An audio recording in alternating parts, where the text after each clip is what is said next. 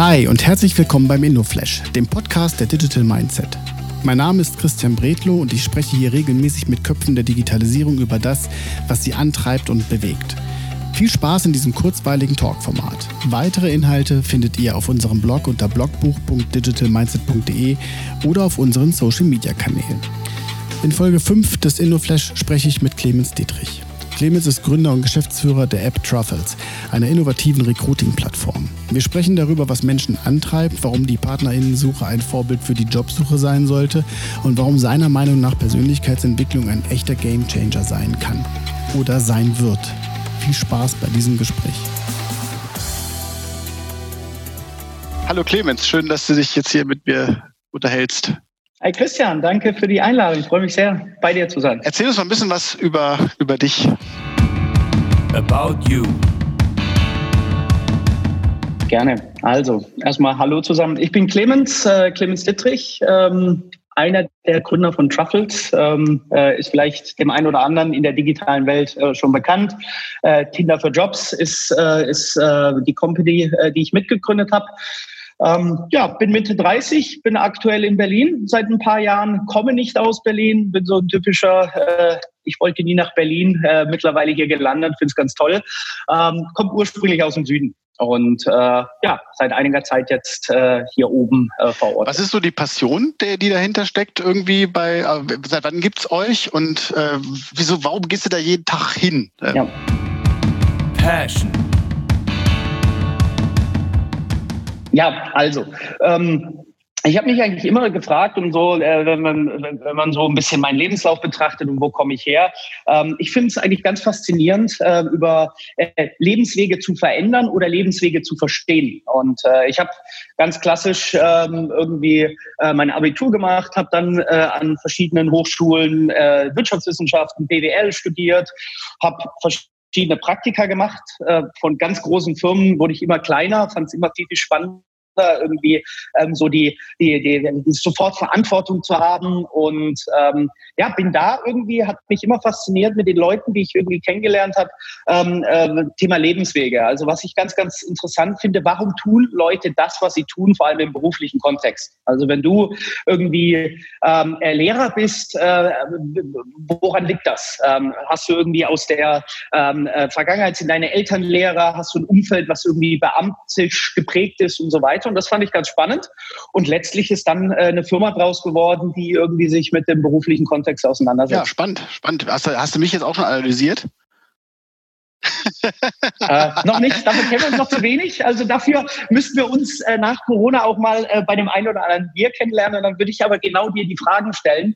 Ähm, äh, wie kommt das, wo du, äh, warum du jetzt da gelandet bist, wo du bist?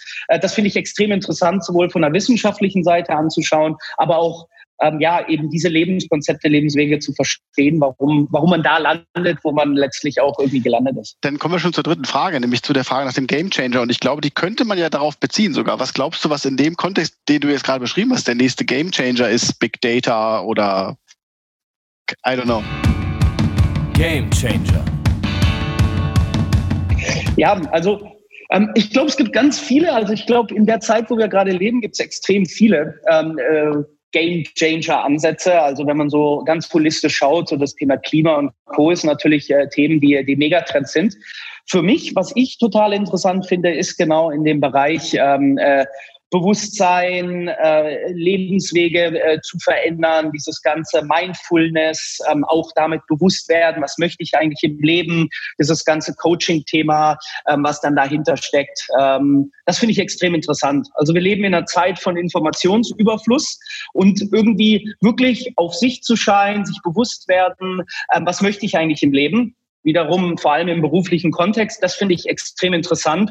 Und da merkst du ja auch, dass, äh, dass total viel, vor allem auch jetzt äh, in den letzten anderthalb, zwei Jahren, da extrem viel passiert in der Richtung. Und von daher sage ich, Next Game Changer wird vor allem äh, dort in dem Bereich äh, Coaching, Development, Personal Development ähm, auf jeden Fall sein. Und da werde ich auch irgendwie Hause sagen, da merke ich, da geht mein Herz auf, das finde ich extrem interessant. Ähm, äh, ich glaube, da kommen eine ganze Menge ethische Sachen drauf, ne? Also wenn du nachher dann irgendwie, ich habe jetzt mir so eine, so eine, so eine Uhr hier gekauft, hier so eine Apple Watch, ja, die ja permanent mittrackt, was ich so alles veranstalte.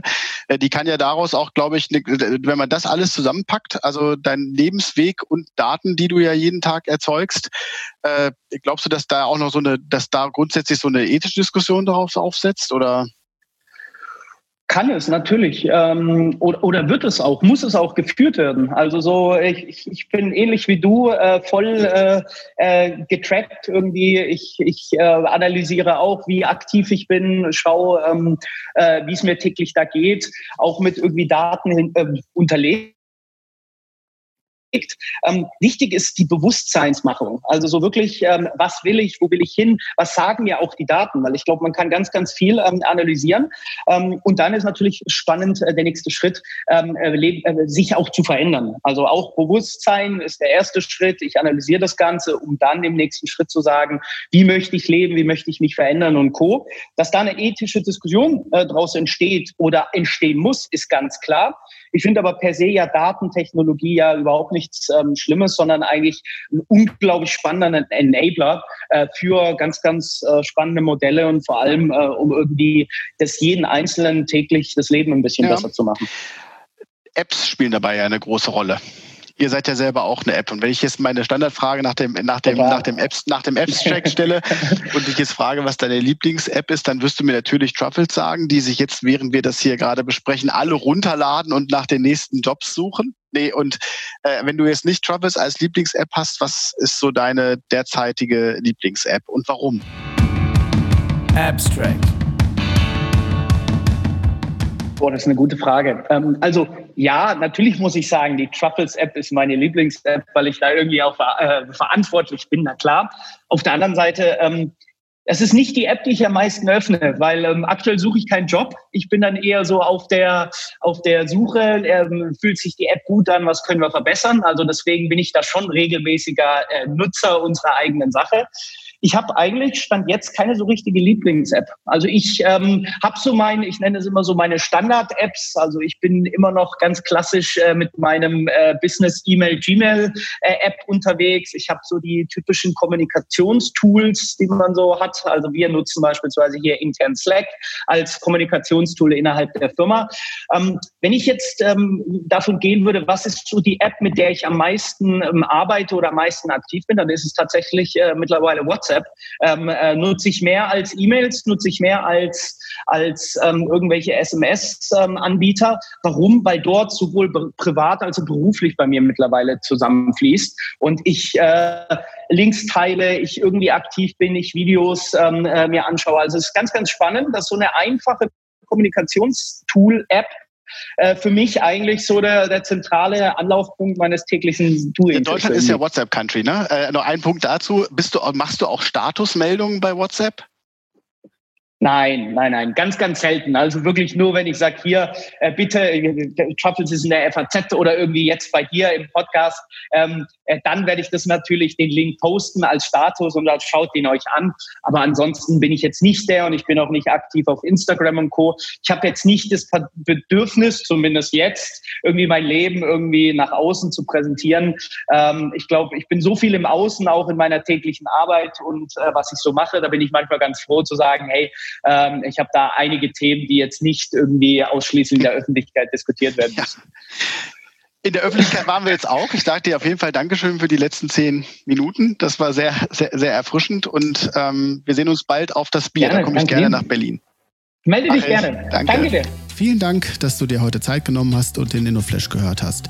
Für weitere Infos zu Digital Mindset komm gerne auf www.digitalmindset.de vorbei und schau in unserem Blog nach.